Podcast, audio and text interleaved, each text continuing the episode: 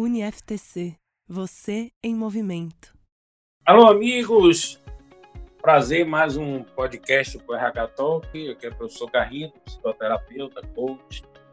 E hoje a gente vai falar de um tema muito importante que é se existe qual a fórmula do sucesso profissional.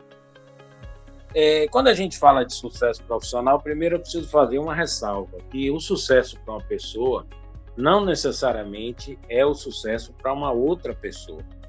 Al Seixas fala uma, uma frase muito legal para a gente entender isso, que vale para casamento, para trabalho, para tudo, que é assim: o que eu como a prato pleno pode, pode ser o seu veneno. Então, o que, é que ele quer dizer com isso?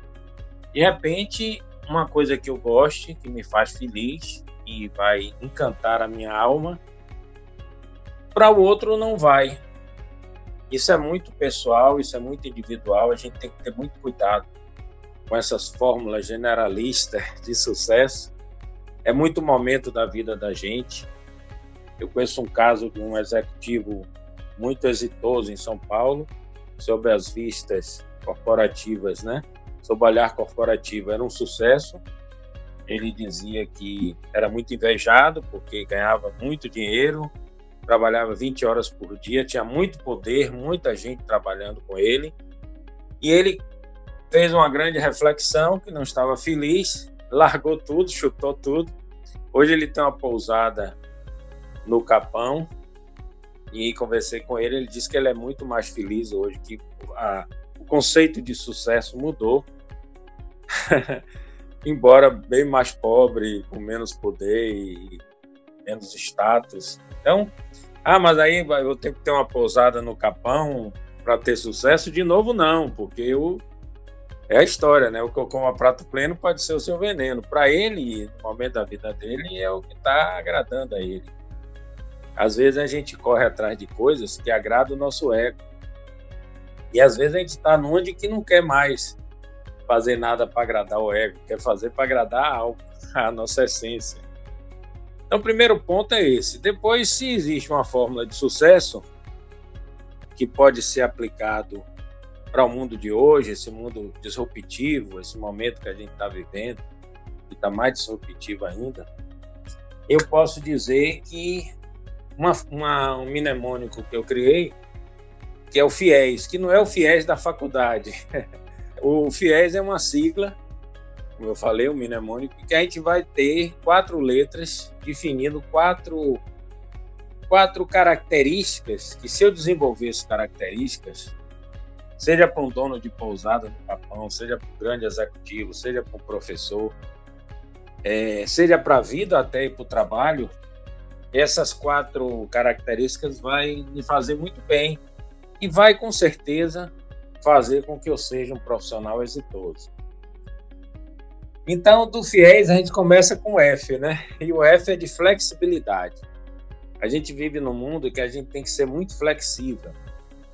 O rígido está morto, está muito difícil a vida das pessoas rígidas. E quanto cada vez mais, né? Esse momento nosso aí de coronavírus trouxe mais isso, mais forte ainda. Então, essa capacidade de adaptação, esse jogo de cintura, é, é o que vai definir, sempre foi. Essa coisa da gente ser flexível. Aí a aula era por é, pessoal, presencial, agora já é online. Então, era aqui, depois já é ali. Então, isso a gente vê que sempre vai fazer a grande diferença para o profissional. Se vocês quiserem incorporar essa característica pessoal, isso vai ser ótimo para a vida de vocês para a vida pessoal também, relacionamento com cônjuge, com filhos, com família, com amigos. Essa capacidade que a gente tem de ser flexível. De novo, Raul Seixas, né? de ser essa metamorfose ambulante, a gente está podendo mudar de opinião. Os sonhos envelhecem, os, os amores muitas vezes mudam, as prioridades mudam, então a gente tem que respeitar isso e essa flexibilidade é que vai ser um grande diferencial pessoal e profissional. Aí vamos para o I. O I é inteligência emocional. Como é bom, né? a gente entender de que hoje se fala isso com muita tranquilidade. Não adianta eu ser um grande técnico, não adianta eu ser o cara mais racional, mais cartesiano do mundo, se eu não sei lidar com as minhas emoções. Hoje todo mundo muito negociado, muito mexido. E aí eu preciso ter, se eu sou um líder, se eu sou um pai de família, se eu sou um profissional, é muito importante eu desenvolver essa gestão emocional, poder fazer isso de forma adequada e entender as minhas emoções primeiro e entender as emoções das pessoas que eu transaciono, que eu me relaciono. Então, a flexibilidade, inteligência emocional. Aí a gente vai para o E, que é a questão do estudo, gostar de estudar, ser estudioso. Então, além de ser flexível, ter uma inteligência emocional, preciso gostar de estudar. Graças a Deus, a educação continuada chegou para ficar. A gente fica muito feliz com isso. As pessoas que se formavam em algo e depois esqueciam a vida de estudante, falavam assim, no meu tempo de estudante.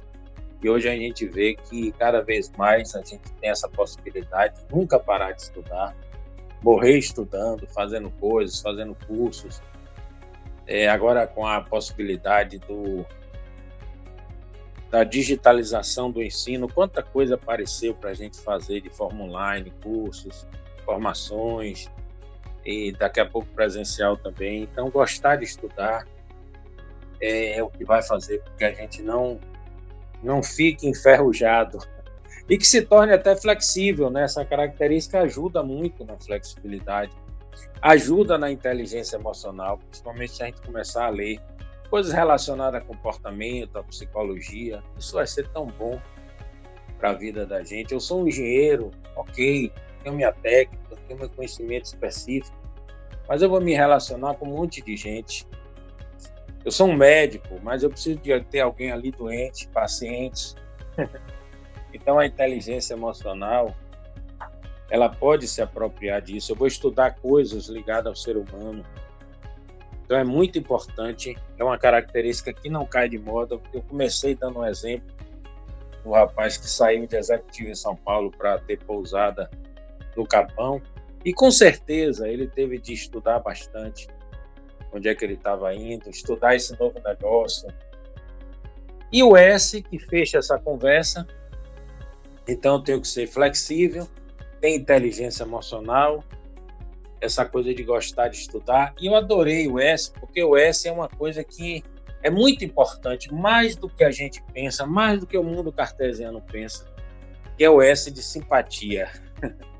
no sentido de que você vai abrir portas, que é o sorriso, que é o tratamento, que é a maneira que você vai se relacionar com as pessoas, é que você vai poder quebrar barreiras, isso facilita muito estudos e mais estudos aí têm sido mostrado, pesquisas têm provado que a pessoa que trabalha bem essa questão da simpatia, aliado a uma competência técnica, aliado à inteligência emocional, isso abre muitas portas profissionais. Isso facilita muito, gera empatia, simpatia gera empatia. Ah, eu, eu tenho uma frase que eu gosto muito de ter essa frase, de ter desenvolvido essa frase, que a roupa veste o corpo. Ok, mas o sorriso veste a alma.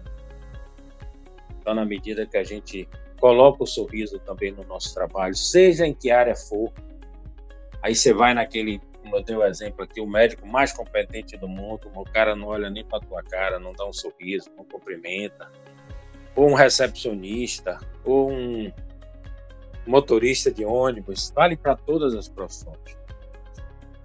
E aí a gente pode se considerar que essa fórmula de sucesso, seja qual for meu meu conceito de sucesso, é, é válida e, e, são dicas preciosas e fáceis da gente começar a absorver, absorver a, a começar a adquirir, introjetar para que a gente tenha uma felicidade maior na vida e no trabalho.